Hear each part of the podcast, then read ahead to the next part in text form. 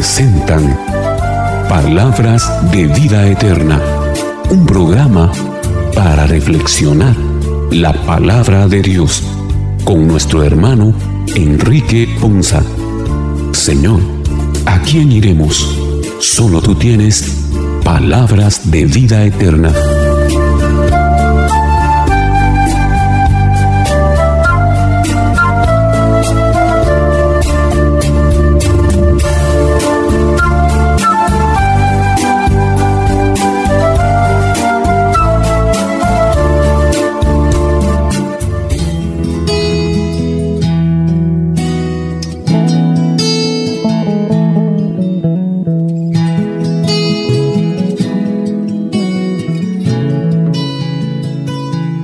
Señor les bendiga hermanos, qué bendición y qué alegría para nosotros el día de hoy. Llegar hasta ustedes una vez más con este su programa Palabras de Vida Eterna, un programa en el que indudablemente Dios que es bueno, Dios que es Padre de misericordia, nos permite reflexionar a la luz de su palabra.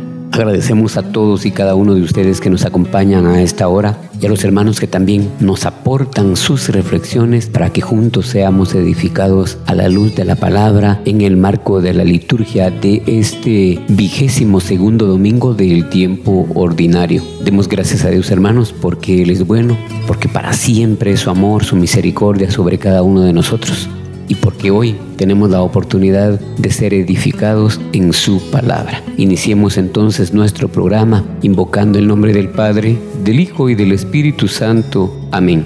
Padre Dios, te damos gracias y en este día agradecemos por el privilegio de ser parte de tu pueblo, de ser tus hijos, por el don de la vida, por toda la bendición que derramas en nosotros y la obra maravillosa que haces en cada uno y en nuestras familias. Por eso, Señor, con todo el corazón y en el nombre de Jesús te damos gracias y bendecimos tu santo nombre por tu obra, por tu provisión y tu providencia en nuestra vida, cada día de nuestra vida. Te pedimos que tu Espíritu Santo el día de hoy nos alumbre, nos ilumine y que podamos juntos, a la luz de esa palabra tuya maravillosa, viva y eficaz, podamos ser llenos y sustentados para nuestro caminar en el diario vivir. Por eso, Señor, en la confianza de hijos, también clamamos que tu Espíritu Santo nos llene y nos disponemos de esta manera.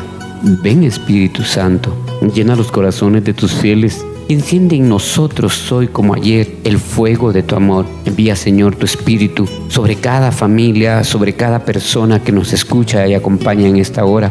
Renueva, Señor, la faz de la tierra con tu presencia, Espíritu Santo, pero también renueva nuestras vidas, nuestra alegría, nuestras esperanzas, nuestra fe. Y por favor, Dios, tú que llenaste los corazones de tus hijos desde la eternidad y lo alimentaste en la esperanza de tu venida, ilumínanos hoy y concédenos que guiados por tu presencia, Espíritu Santo, vivamos en rectitud, vivamos en santidad vivamos en fraternidad que un día gocemos por siempre de tu consuelo.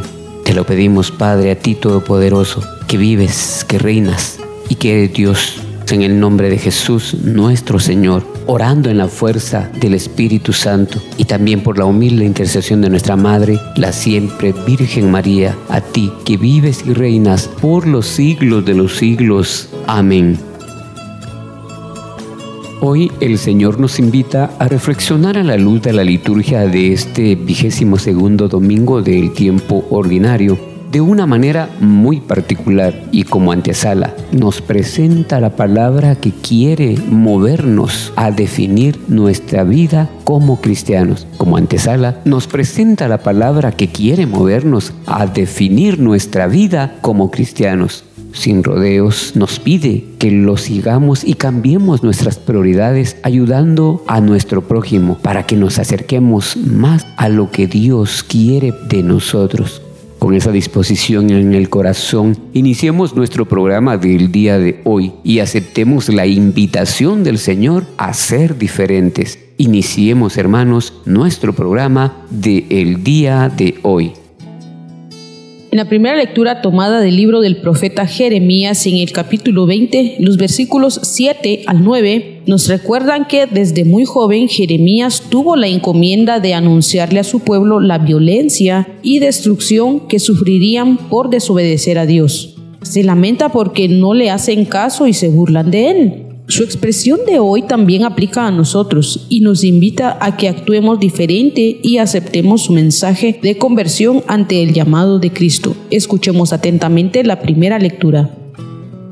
Lectura del libro del profeta Jeremías. Me sedujiste, Señor, y me dejé seducir. Fuiste más fuerte que yo y me venciste. He sido el reír de todos. Día tras día se burlan de mí desde que comencé a hablar he tenido que anunciar a gritos violencia y destrucción. Por anunciar la palabra del Señor me he convertido en objeto de oprobio y de burla todo el día. He llegado a decirme, ya no me acordaré del Señor, ni hablaré más en su nombre. Pero había en mí como un fuego ardiente encerrado en mis huesos yo me esforzaba por contenerlo y no podía. Palabra de Dios, te alabamos Señor. En la primera lectura hemos escuchado básicamente un texto que nos habla sobre un reproche que se hace a sí mismo y hacia el Señor, el profeta Jeremías. Recordemos que este profeta tiene un llamado bien especial y bien interesante, pero sobre todo que requiere de muchísimo valor, porque él básicamente tiene el llamado de denunciar todas aquellas cosas que él observaba que estaban mal, que vivía y que practicaba el pueblo, y les hacía ver cuál sería el resultado de llevar esa vida de desorden que había en ese momento. Claramente, pues el pobre de, de Jeremías caía mal. Y es que ninguno ninguno de los que nos atrevemos en algún momento en decirle sus verdades a quien se las tengamos que decir, vamos a caer bien. Nos vamos a, a convertir en personas, pues para la sociedad, desagradables. Para quien a quien eh, nosotros nos toque que encarar, nos vamos a convertir en personas indeseables. Y hoy no estamos lejos de esa realidad. Hoy todos nosotros estamos llamados más que nunca a ser Jeremías, a tener la actitud y el valor que tuvo este muchacho en su momento, pero que hoy nosotros también tenemos que alzar la voz, hablar y sobre todo defender la verdad que Cristo nos ha llamado. Y de plano no es nada fácil. Plano que vamos a poner en riesgo muchas eh, situaciones, pero Aquí es donde se pone de manifiesto realmente en quién tenemos puesta nuestra confianza y sobre todo el compromiso que tenemos para la defensa de el anuncio de la verdad que Dios quiere hablar, porque recordemos que todos nosotros los que hemos sido bautizados de alguna manera, pues también eso nos da y nos convierte en profetas. Y es que el profeta no es solo el que anuncia las cosas bonitas, el profeta también tiene una faceta que es muy complicada y es cuando le toca cumplir la fase de denunciar todo lo que no es correcto, todo lo que no es agradable a los ojos de Dios, todo lo que no está bien. Esa es la parte complicada de ser profeta realmente. Sí, tiene su parte bonita, pero también tiene su parte que puede en algún momento ser incómoda para algunos cuando no estamos convencidos de que debemos defender y luchar por la verdad y la justicia. Y bueno, acá eh, pues la lectura nos muestra a un, a un Jeremías, a un profeta, a un muchacho que está de alguna manera como, como arrepentido y se lamenta y se dice para sí mismo eh, eh, en qué momento, en qué momento me dejé involucrar en todo esto.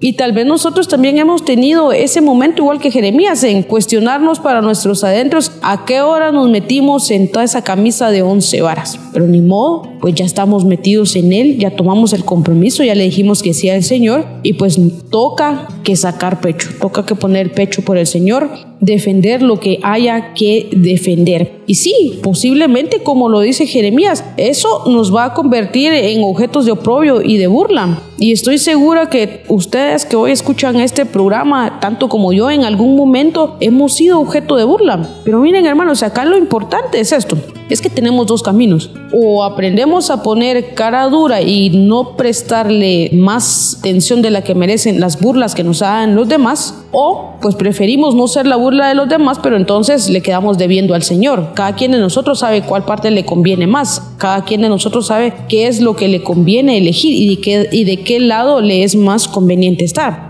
si del lado de los que te van a señalar o del lado de Dios Todopoderoso que te va a respaldar y te respalda y te seguirá respaldando siempre que tú estés ahí al frente luchando por el servicio y luchando por hablar y decir la verdad. Esto es bien interesante. Tal vez algunos también de nosotros hemos tenido algún momento en el que hemos dicho esto, ah, voy a dejar todo tirado, ya no, ya no le voy a hacer caso al Señor. Me voy a olvidar de todo lo que tenga que ver con el Señor. Cada uno en su particular forma lo hemos pensado, algunos incluso lo hemos dicho. Y Jeremías también hoy, según lo que nos pone de manifiesto la palabra del Señor, también lo pensó y lo dijo. Ya no me acordaré del Señor ni hablaré más en su nombre. Este pobre patojo estaba a tal grado que de verdad me imagino yo que la presión de la sociedad era demasiada. Y por supuesto, por supuesto que todos aún en medio de nuestro servicio, nuestra parte humana siempre nos va a, debilitar, siempre nos va a jugar en esa parte que es la vulnerabilidad de nosotros. Nuestra humanidad nos va a querer hacer desvanecer, desmayarnos, eh, flaquear y tirar la toalla en el peor de los casos. Pero eh, como sabe que hay una cosa bien importante, es el recordar esto que dice Jeremías, que es lo más sorprendente y que nos habla al final la liturgia. Pero había en mí como un fuego ardiente encerrado en mis huesos. Yo me esforzaba por contenerlo y no podía. Y esto es el Espíritu de Dios que ha sido derramado en cada uno de nosotros para que de Él venga la fuerza y el valor que necesitamos para seguir anunciando la palabra del Señor, para seguir anunciando la verdad, para seguir defendiendo la verdad, para seguir defendiendo la justicia, para seguir defendiendo el amor hacia los más necesitados, hacia los desprotegidos. De verdad, hoy el Señor pues nos muestra una faceta bien interesante que nos toca vivir a todos, cada uno desde el lugar en el cual se desenvuelve en su día a día. Nos toca a veces cumplir con esta parte que no es la más agradable, es la que a muchos de nosotros nos incomoda. Especialmente es difícil cuando nosotros no tenemos ese tacto para poder decir la verdad. Y algunos tenemos problema con eso, es que somos muy toscos para decir la verdad. Pues pidámosle al Señor que nos ayude y nos dé el espíritu y la sabiduría necesaria para decir con palabras bonitas, con cuidado, eh, de alguna manera con sensibilidad la verdad. Defender la verdad pero sin ofender a nuestros hermanos. Hacerles ver que están equivocados, aprender a corregir a nuestros hermanos desde la fraternidad, desde el amor de Dios. Pero cuando nosotros lo queremos hacer desde nuestra humanidad, desde nuestra superioridad, entonces corremos el riesgo en convertirnos en personas ofensivas para los demás. Y es que aquí hay que tener muchísimo cuidado, queridos hermanos. El hecho de, de defender y anunciar la verdad y la justicia no nos debe de convertir a nosotros en personas ofensivas para los demás. Mucho cuidado con eso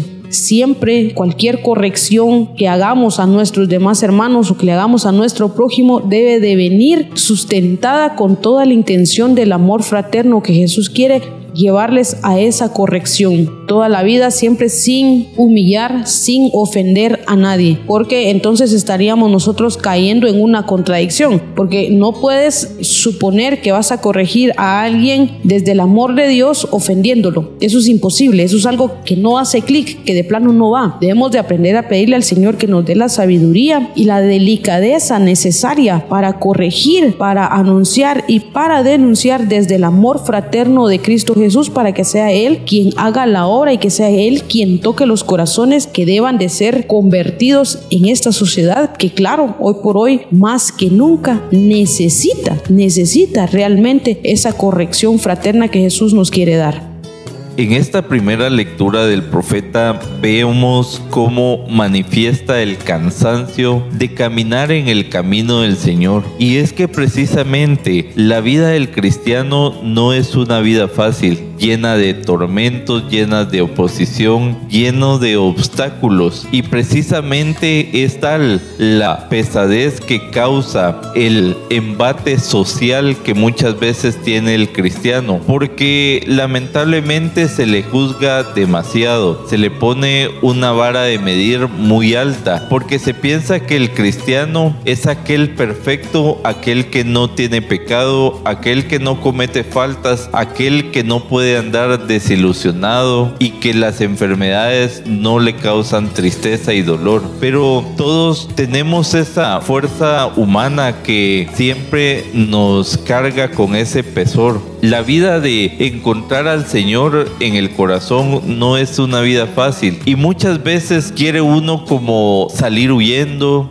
dejar ya a un lado las creencias o el sentimiento de conocer al Señor. Quiere uno ya claudicar en este caminar, porque uno, al contrario de encontrar un refugio fuerte, uno se siente abandonado, se siente solo, se siente débil. Pero debemos de reconocer que la fuerza del Señor lo puede todo, que Él es mucho más grande que todos los obstáculos y adversidades y que estas circunstancias solo son retos que se nos ponen de manifiesto para conseguir el ser más fuerte cada día y ser más convincente en nuestra confianza en el Señor. Hoy si nosotros estamos pasando por una desilusión, por una debilidad, por un arrepentimiento, por una frustración, debemos de encontrar fuerza en el Espíritu Santo para seguir caminando y seguir creyendo que solo en nuestro Señor podemos nosotros encontrar el refugio de nuestras circunstancias difíciles y por sobre todo que la recompensa es grande, esa recompensa que el Señor nos ofrece de vida eterna. Por eso, cuando nosotros hemos tenido ese encuentro con el Señor, ha sido ese fuerte fuego que incendia nuestro corazón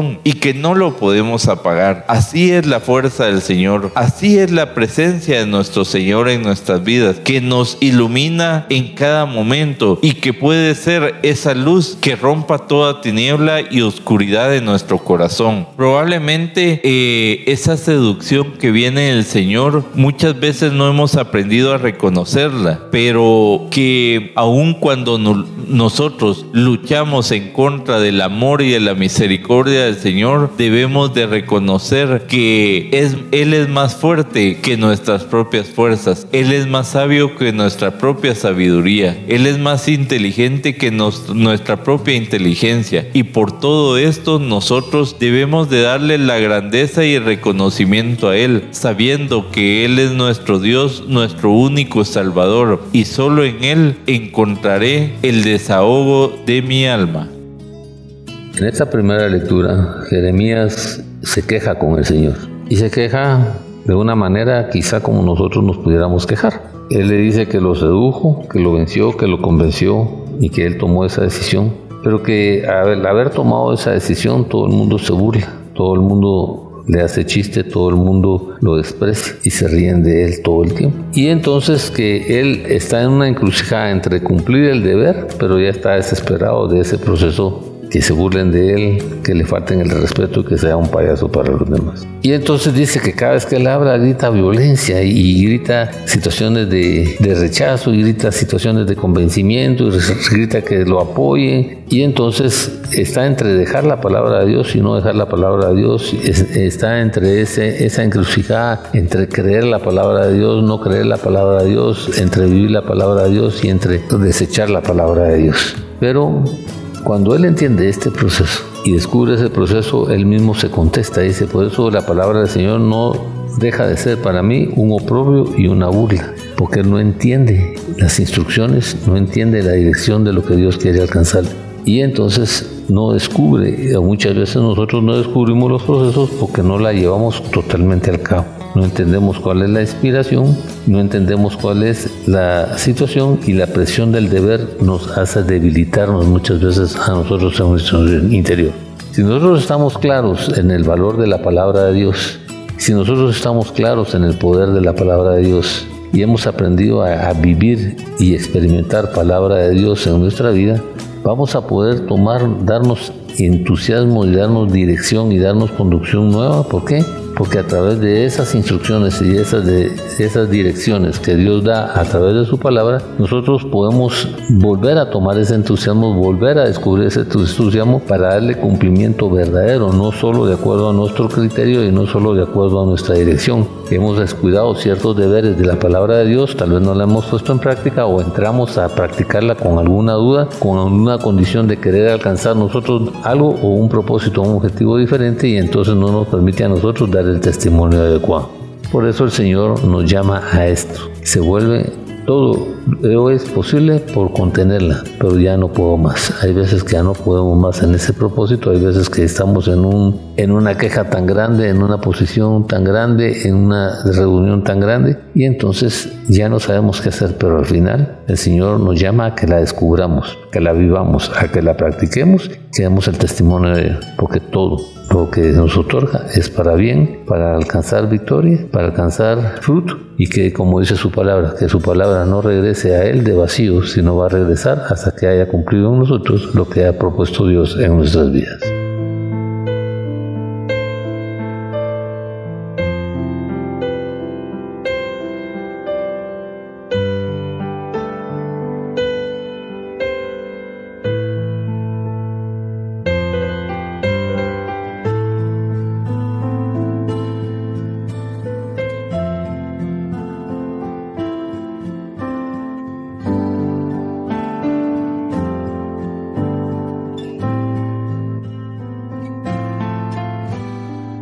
El apóstol San Pablo en la carta a los romanos, tomada del capítulo 12, en el versículo 1 y 2, nuevamente nos ofrece otra alternativa para vivir en Cristo. Es una invitación a realizar algo distinto y que nos producirá una renovación a la vida de cristiano que llevamos acepta la exhortación del apóstol y empieza a vivir de forma diferente de la mano de Jesús. Presta atención a la segunda lectura.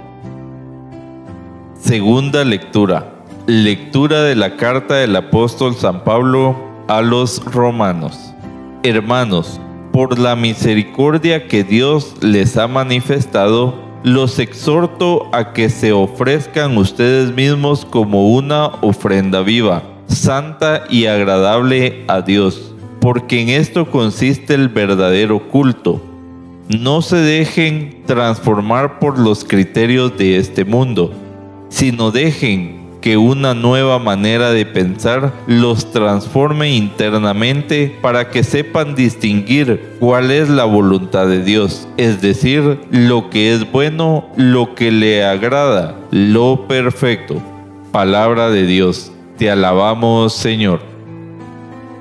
San Pablo en esta segunda lectura que nos presenta hoy eh, la liturgia nos habla sobre una exhortación a cambiar nuestro modo de ofrendarle al Señor. Y es que Él nos recuerda que la ofrenda máxima que podemos darle a, a Jesús, al Señor, somos nosotros mismos, es nuestra propia vida una vida que sea acorde a Él, una vida que se esfuerce en alcanzar la santidad, pero sobre todo una vida que esté enfocada y encaminada a hacer siempre cosas que sean agradables a Dios. En eso dice San Pablo que consiste el verdadero culto. Y aquí nosotros muchos podemos eh, salir sorprendidos. Es cierto que debemos de y estamos llamados a hacer obras buenas, obras de caridad, obras de misericordia para con nuestros hermanos. Y no decimos que esté mal, eso está muy bien, pero lo importante es, hermano, con qué intención tú lo estás haciendo. Lo estás haciendo únicamente con la intención de que en Facebook miren que sos buena persona. Lo estás haciendo con la intención de que todos te digan y te recuerden que eres una buena persona. Ojo y cuidado con eso, porque tal vez eh, lo estás haciendo únicamente con la intención indirecta de sentirte tú alimentado tu orgullo o tu vanidad. Debemos de tener mucho, mucho cuidado con eso. De verdad, el poder analizar y reflexionar cuál es la intención de la ofrenda que nosotros estamos presentando al Señor. Allá, como lo dice la palabra de Dios, Él conoce nuestros corazones, Él conoce lo más profundo de nuestras intenciones. Y entonces, si el Señor nos dice eso, conoce nuestro corazón, es eh, bastante tonto el querer pretender que lo podemos engañar y poder disfrazar, claro, al mundo, a nuestros amigos, a la sociedad, a los vecinos, les podemos presentar eh, una pantalla de, lo que nosotros pretendemos o, o, intentamos ser, porque ellos no pueden ver lo que hay en nuestro corazón, ellos no pueden ver qué es lo que nos mueve a hacer X, Y o Z cosa en nuestra vida, pero Dios, Él sí lo ve, Él sí lo sabe, Él lo conoce desde que nosotros lo maquinamos en nuestro pensamiento hasta que lo llevamos a ejecutar en una obra obra o en una acción. Él sabe perfectamente qué es lo que nos ha movido a hacer determinada cosa. Entonces es muy importante que nosotros podamos de verdad cada vez que le queramos ofrendar algo al Señor, lo hagamos de corazón, lo hagamos con, el único, con la única razón de quererlo agradar realmente a Él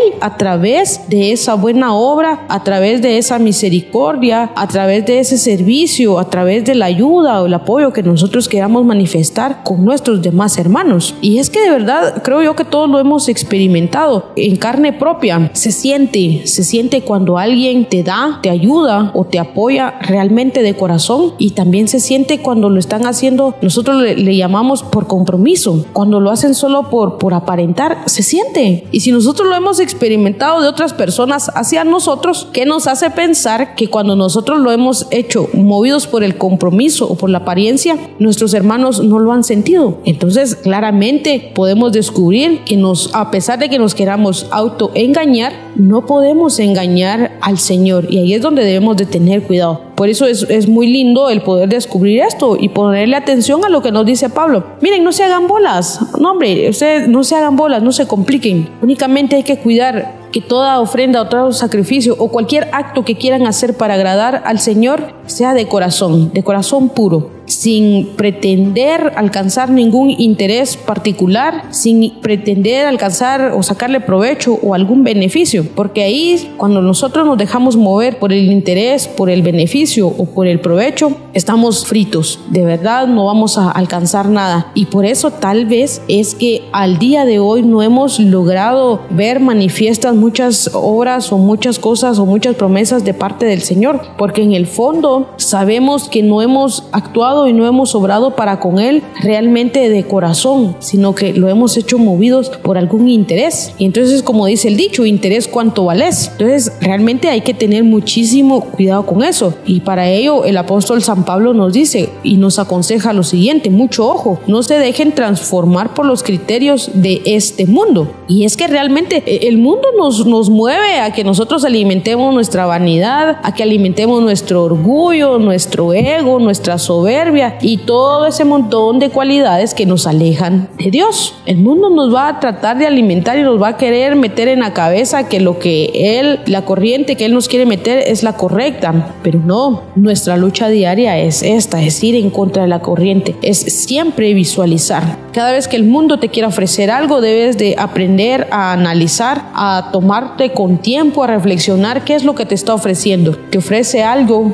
por medio de lo cual tú puedes servir y agradar al Señor, o te ofrece algo por medio del cual te vas a alejar y vas a desagradar a Dios. Es bien sencillo, pero claro, implica una decisión muchas veces complicada, una decisión muchas veces que en el fondo no queremos tomar. ¿Por qué? Porque simplemente vamos a perder nuestra comodidad, vamos a perder beneficios, eh, vamos a perder eh, o descuidar tal vez una, una, buena imagen, pero es tiempo de que nos deje de importar todo eso y que, que iniciemos realmente a guardar la imagen y el concepto que Dios tenga de nosotros, porque al final de los días eso es lo que va a interesar, eso es lo que nos va a valer, realmente el concepto y la imagen que Dios tiene de nosotros, que cuando nos toque que llegar con Él y enfrentarlo cara a cara, podamos tener la solvencia de sostenerle la mirada y saber que no va a encontrar y no va a descubrir nada en el interior de nosotros. Y no ser eh, vencidos con una mirada porque nos come la vergüenza de nuestro interior al saber que hicimos muchas cosas que fueron desagradables para Él, que pretendimos en algún momento engañarlo. Y no es fácil y no se puede, realmente no se puede sostener la mirada. Cuando sabes que has hecho algo equivocado, cuando sabes que intentas engañar a, una persona y la quieres ver a los ojos y le quieres sostener la mirada, no puedes, no puedes porque la conciencia te acusa. Entonces tratemos nosotros de guardar nuestra conciencia, tratemos de esforzarnos para que vivamos de tal manera que nuestra propia conciencia no nos acuse, sino al contrario, que nuestra propia conciencia sea la que nos motive a sentirnos nosotros orgullosos de saber que siempre nos dejamos mover por una intención que va que está fundamentada únicamente en el agradar a Dios, en la búsqueda incesante de la santidad en nuestra vida y que sea una ofrenda que realmente quiera agradarlo a Él por el único hecho de sentirnos agradecidos por todo lo que Él ha hecho por nosotros, por todo lo que Él ha dado para nosotros y por todo lo que nos seguirá dando. Y en resumidas cuentas nos dice San Pablo, es la exhortación de hoy es esta, a buscar vivir la voluntad de Dios la cual es buena, es agradable y es perfecta. El podernos convencer nosotros que de verdad la voluntad de Dios para nuestra vida es buena es un gran reto de fe. El creer que la voluntad de Dios en nuestra vida es agradable es un reto aún más grande de fe, porque lo más seguro es que pensemos que no es agradable porque va en contra de lo que nos dice el mundo, pero ahí es donde está nuestra lucha en pensar que todo y en convencernos sobre todo que lo que viene de Dios no se puede comparar con lo que nos ofrece el mundo. Es imposible, son incomparables. No, no puedes poner uno a la par del otro porque van en caminos totalmente diferentes. Entonces ahí es donde lo que nos queda es realmente la convicción de una fe que esté bien fundamentada, que esté bien sólida y que crea fervientemente que de verdad la voluntad de Dios que se hace en nuestra vida es buena para nosotros, nos debe de ser agradable pero sobre todo estar convencidos de que es perfecta y que en ella vamos a encontrar una bendición para nuestra vida. Pablo hoy nos exhorta a que nos mantengamos firmes, que nuestra vida debe de ser una vida que dé un buen testimonio, que sigamos perseverando en esa relación íntima con nuestro Señor y por sobre todas las cosas que no se nos olvide su amor y su misericordia. Cada mañana es nueva la misericordia de Dios y cada mañana tenemos una nueva oportunidad de transformar nuestras vidas, de ponerla al servicio del Señor y que nuestras acciones sean agradables a Él, tomando en consideración que todo nuestro caminar está siendo dirigido por la fuerza del Espíritu Santo de Dios y que esa fuerza es la que no nos permite inclinarnos por las cosas del mal. El Señor nos recuerda que si queremos ganar nuestra vida la perderemos porque nuestra riqueza no es de este mundo, porque nuestra recompensa no está aquí. Lamentablemente nuestro egoísmo y nuestra soberbia nos permite únicamente ver las cosas del mundo, ver nuestra autosuficiencia, ver nuestro reconocimiento y no querer salir de esa vida de pecado que hasta cierto punto nos da un confort, pero que al final de nuestros días el peso y la carga de llevar esa vida de mundanidad nos hace no avanzar y no tener esas fuerzas para caminar en el servicio de Dios. Pablo nos llama a que mantengamos firme también nuestro pensamiento y que estemos abiertos a lo, a lo que el Señor nos propone. Muchas veces la propuesta del Señor va en contra de nuestra propia lógica y no podemos nosotros entender las circunstancias por las cuales el Señor nos hace pasar. Recordemos que Él es el buen alfarero, aquel que quiere transformar nuestras vidas en un vaso nuevo, un vaso lleno de brío, lleno de alegría, lleno de sonrisas, de felicidad y de paz. Pero para llegar ahí debemos de permitir que Él nos moldee. Y ese modelaje muchas veces causa dolor, causa tristeza, causa sufrimiento, pero que aún en medio de ese sufrimiento nosotros debemos de ser agradecidos con el Señor, debemos de mantener esa relación íntima y que esa relación se vea y se note en nuestra propia vida y que de verdad nosotros seamos esos instrumentos de servicio del Señor, esa ofrenda viviente que nos permita darle aun cuando nosotros no podemos darle nada al Señor, porque todo lo que tenemos, todo lo que sentimos, poseemos y somos viene de Él, pero que en nuestra humilde decisión nosotros podemos ofrecérsela a Él como una ofrenda de que de verdad nosotros estamos haciendo nuestro mayor esfuerzo por continuar en la vida de cristiandad y santidad. En esta lectura Dios a través de Pablo nos dice que tenemos que vivir algunos sacrificios y que debemos aprender y esforzarnos a entregar la vida. Por eso él dice, por lo tanto, hermanos, tomando en cuenta la misericordia de Dios, les ruego que cada uno de ustedes en adoración espiritual ofrezca su cuerpo como sacrificio vivo, santo y agradable a Dios. Cuando tú valoras el amor, la bondad y la compasión de Dios y la negación de Dios eh, por ese esfuerzo de rescatarnos, liberarnos, perdonarnos y coronarnos en victoria. Y cuando vemos el esfuerzo de la muerte de Cristo Jesús por nuestra vida y el sacrificio del Padre de entregarnos a Jesús y otorgarnos el Espíritu Santo para tener discernimiento, Él requiere que nosotros nos formemos como templos del Espíritu Santo y requiere que tengamos un sacrificio personal. Por eso es que Él quiere que nosotros nos volvamos ofrendas, ofrendas aceptables a Él y que a través del proceso de nuestra santidad y de nuestra consagración hacia Él, nosotros aprendamos a tomar las decisiones, pero sobre todo aprendamos a darnos valor, respeto y amor a nuestro cuerpo a nuestra alma, a nuestros pensamientos y a nuestros deseos y pasiones que hay en nosotros. Y entonces entendiendo este proceso nos dice en el versículo 2, no se amolden al mundo actual. Tienes que entender que tienes un deber y que tienes que hacer una renovación espiritual. Y que además de la renovación espiritual tienes que entender el valor de la mundanalidad contra el valor de la espiritualidad y entender cuál es la voluntad de Dios. ¿Para qué? Para que a través de esos tres procesos y esos tres análisis nosotros podamos tomar la decisión de agradar a Dios, de valorar a Dios y de, descubrir su voluntad para que descubriendo esa voluntad que es buena, agradable y perfecta, como lo dice en el verso 2, dice así podrán comprobar cuál es la voluntad de Dios, buena, agradable y perfecta.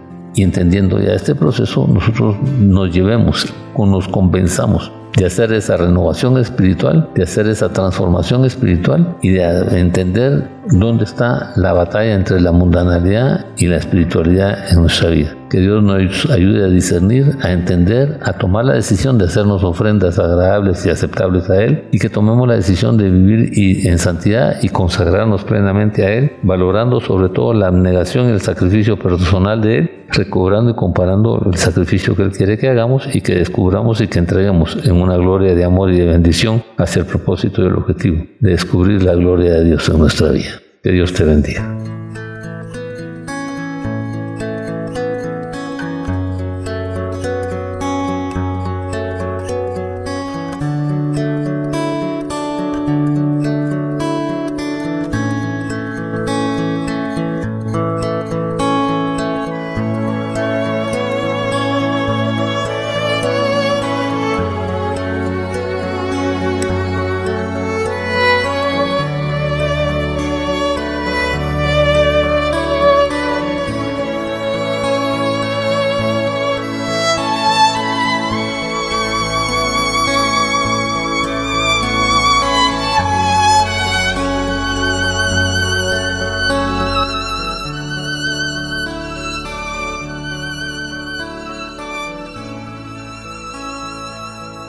Escucharemos a continuación el conocido texto del evangelista Mateo, tomado del capítulo 16 en los versículos 21 al 27, donde Jesús afirma su presencia en medio de los que oran y del grupo que se congrega en su nombre. Cada vez que nos reunimos los cristianos, Jesús está entre nosotros. La presencia que ha de transformar nuestras asambleas y comunidades y sobre todo nuestras vidas. Escuchemos atentamente la lectura del Santo Evangelio. Lectura del Santo Evangelio según San Mateo. Gloria a ti, Señor. En aquel tiempo comenzó Jesús a anunciar a sus discípulos que tenía que ir a Jerusalén para padecer allí mucho de parte de los ancianos, de los sumos sacerdotes y de los escribas, que tenía que ser condenado a muerte y resucitar al tercer día. Pedro se lo llevó aparte y trató de disuadirlo diciéndole, no lo permita Dios, Señor, eso no te puede suceder a ti. Pero Jesús se volvió a Pedro y le dijo, apártate de mí, Satanás y no intentes hacerme tropezar en mi camino, porque tu modo de pensar no es el de Dios, sino el de los hombres. Luego Jesús dijo a sus discípulos, el que quiera venir conmigo, que renuncie a sí mismo, que tome su cruz y me siga, pues el que quiera salvar su vida, la perderá, pero el que pierda su vida por mí, la encontrará. ¿De qué le sirve a uno ganar el mundo entero si pierde su vida? ¿Y qué podrá dar uno a cambio para recobrar? Porque el Hijo del Hombre ha de venir rodeado de la gloria de su Padre en compañía de sus ángeles y entonces le dará a cada uno lo que merece sus obras. Palabra del Señor. Gloria a ti, Señor Jesús.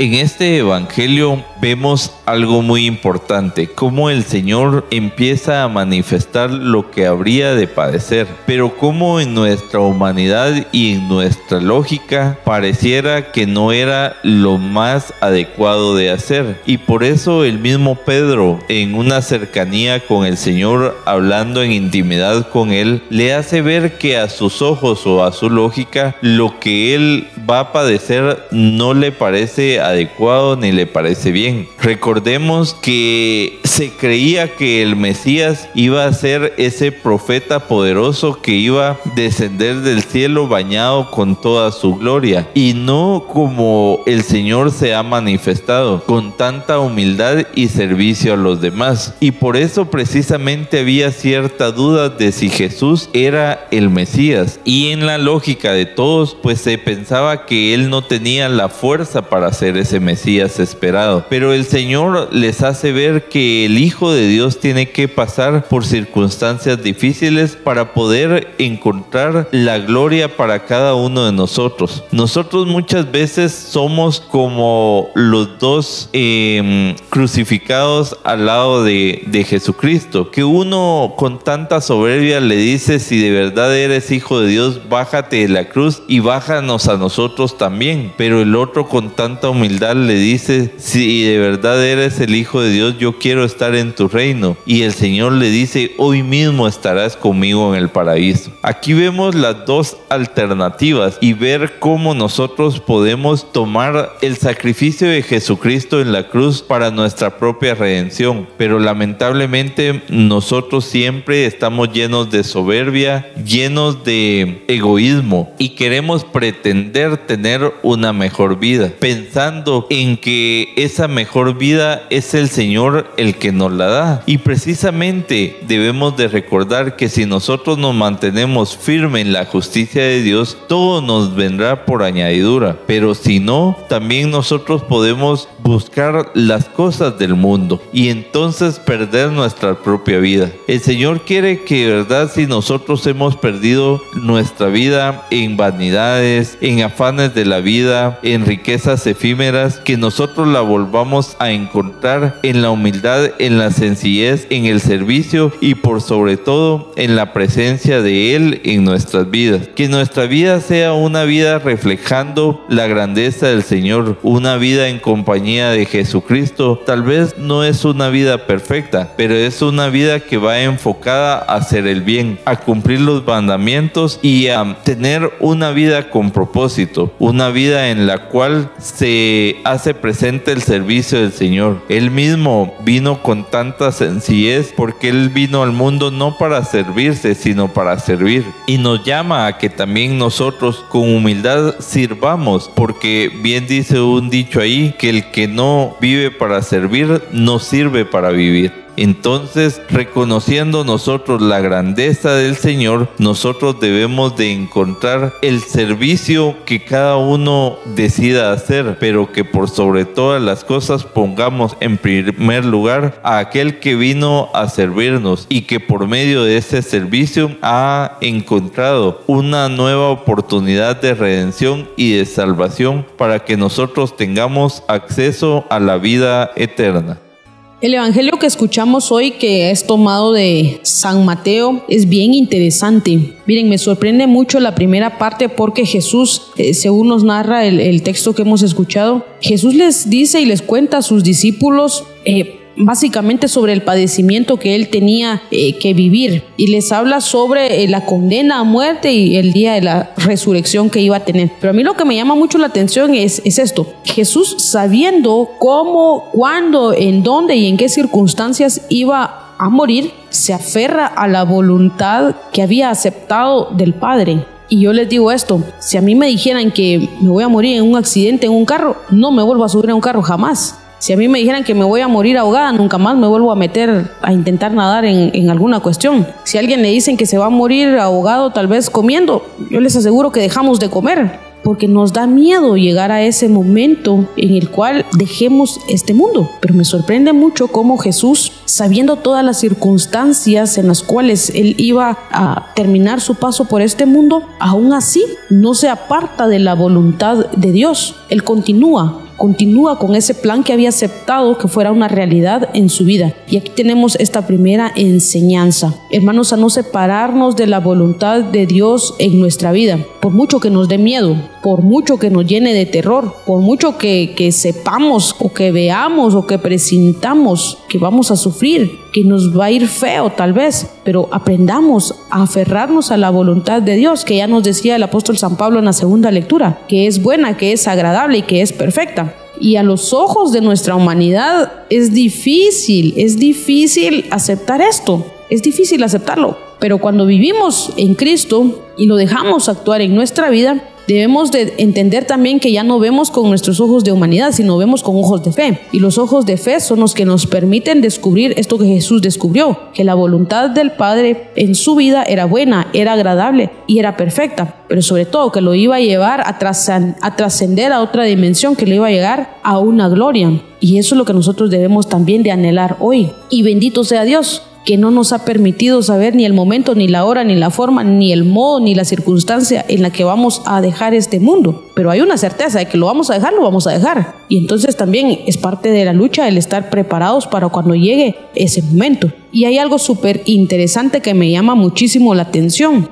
Luego continúa el Evangelio después de esa parte en la que Jesús les cuenta a sus discípulos todo esto que debía de suceder. Viene Pedro, ¿verdad? Y lo aparta y le dice, no lo permita Dios, Señor, eso no te puede suceder a ti. Y sorprende mucho más la manera en cómo Jesús le responde, apártate de mí, Satanás. Y esto pareciera tan chocante y alguno nos pudiera dejar en shock. ¿Cómo es posible que Jesús le diga eso a alguien que lo quiere aparentemente proteger? Y es que sí, es una gran realidad cuando Jesús le dice apártate de mí Satanás, porque entiende que no es Pedro, entiende que no es eh, la esencia de Pedro la que está hablando, sino es el mal, el mal el que habla en nombre de Pedro. Y por eso es que le dice, le pone eh, en cierta manera esa tentación de apartarse de la voluntad del Padre. Y esto nos va a suceder a nosotros constantemente, constantemente. ¿Por qué? Porque siempre Satanás se va a disfrazar de cosas buenas aparentemente para tu vida, pero solo el Espíritu Santo de Dios nos puede a nosotros dar la sabiduría para discernir entre lo que viene de Dios y lo que no viene de Él, aun cuando venga disfrazado de cosas muy buenas aparentemente para nuestra vida. Pero una manera de poder identificar qué viene de la voluntad de Dios y qué no viene de la voluntad de Dios es cuestionar si tomar esa decisión nos va a mantener en el camino, en el plan, en el trayecto que ya habíamos trazado en conjunto con el Señor. Si nos va a sacar de eso, si nos va a sacar del destino, si nos va a cambiar la ruta, eh, de plano, de plano no viene del Señor. Y en el fondo, queridos hermanos, como lo escuchábamos del profeta Jeremías, en el fondo, en el fondo siempre va a haber algo por ahí. Nosotros le llamamos intuición, ¿verdad? Humanamente le decimos es que yo intuyo que no es por ahí. No, no es que intuya, hermano, es el Espíritu del Señor que le está hablando, que le está intentando decir que por ahí no es el asunto. Es el Espíritu de Dios, no hay otra cosa. Es Él el que intenta eh, gritar desde lo más profundo de sus entrañas y, hacerle a usted sonar las alarmas para que se dé cuenta que va en contra de la voluntad de Dios, que se está saliendo del camino. Ahora, que nosotros le prestemos atención, que le hagamos caso, esos son otros 100 pesos. Esa ya es una decisión de cada uno de nosotros.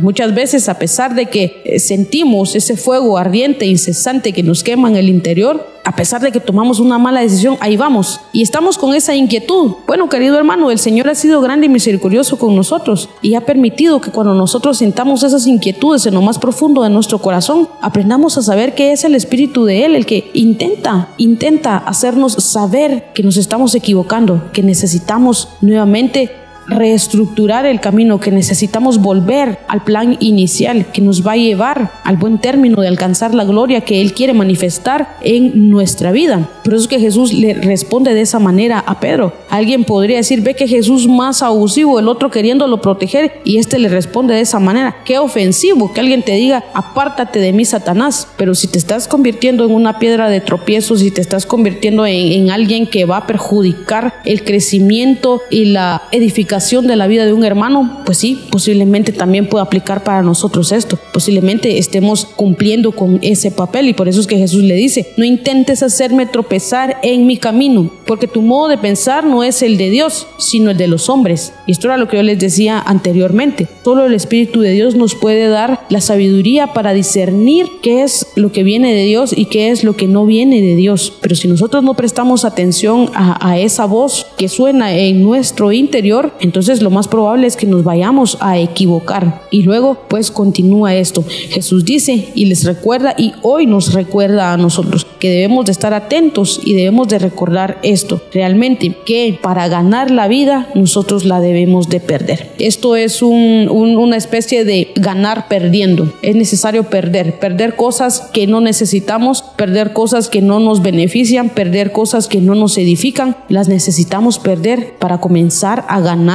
nuestra vida. Y es que al final del Evangelio hay una pregunta bien interesante. Y es que de qué nos sirve de verdad ganarnos el mundo si perdemos nuestra vida? No sirve de nada. No sirve de nada perder aquello por lo que nos esforzamos y luchamos diariamente. Si nuestro propósito es alcanzar verdaderamente la vida eterna, entonces es momento que empecemos a despojarnos de todo aquello que nos aparta de Dios, que nos empecemos a despojar de todo aquello que nos aleja de hacer la voluntad de Dios en nuestra vida, que al final de cuentas es alcanzar nuestra salvación. Esa es la máxima voluntad de Dios en nuestra vida, que nosotros podamos alcanzar la salvación y para eso nos da muchas herramientas y nos provee de muchas ayudas. Solo es que nosotros debemos de aprender a identificarlas y a escuchar su voz en todo momento, que como Él nos recuerda en este Evangelio, resuena en lo más profundo de nuestro corazón a través del Espíritu Santo que ha puesto en nuestro interior.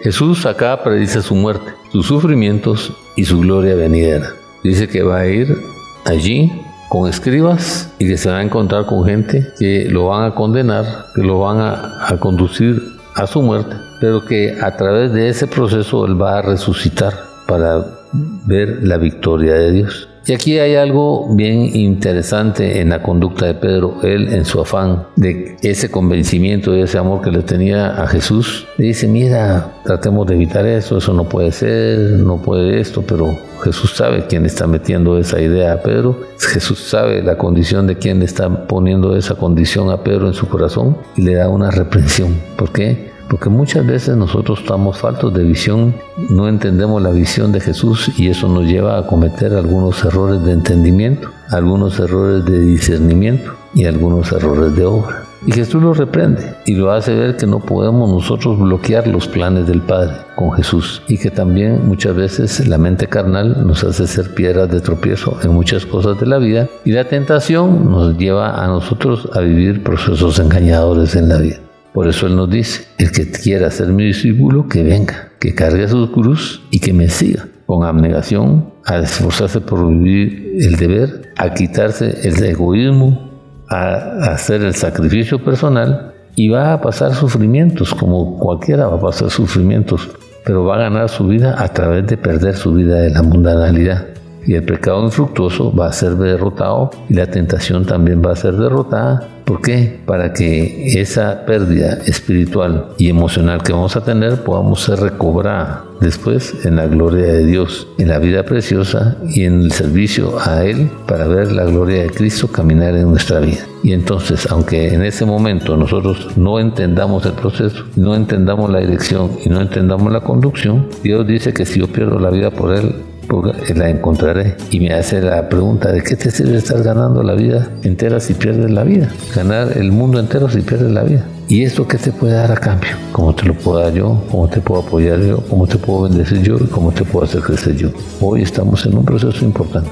Valorar la vida preciosa que Cristo nos quiere dar. Entender que tenemos que apartarnos de la mundanalidad que tenemos que hacer un sacrificio personal, que tenemos que hacer una reingeniería y un proceso de transformación para poder alcanzar la, gloria de Dios y quitarnos las piedras de tropiezo en las tentaciones que nos dan, en las circunstancias de la falta de visión de nuestra vida y en la falta de entendimiento que muchas veces tenemos para dirigirnos, conducirnos y llevarnos a ese momento, a esa gloria y a esa bendición de Dios en nuestra vida. Que Dios nos bendiga.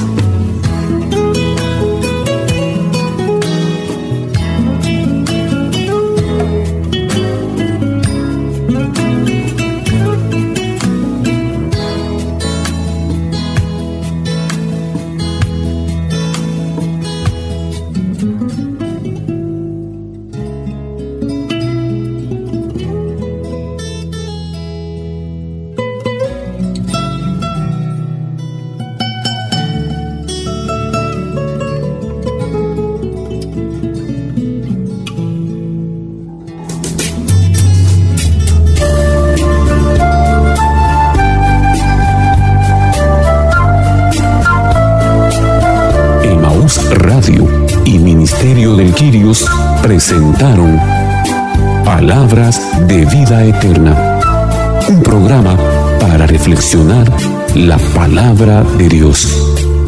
Señor, ¿a quién iremos? Solo tú tienes palabras de vida eterna. Reporte este programa a Emaús Radio o búsquenos en Facebook como Ministerio del Quirios. O visítenos en Avenida Reforma 1554, zona 9, edificio Reforma Obelisco, locales 8 y 9, segundo nivel, Ministerio de Quirios.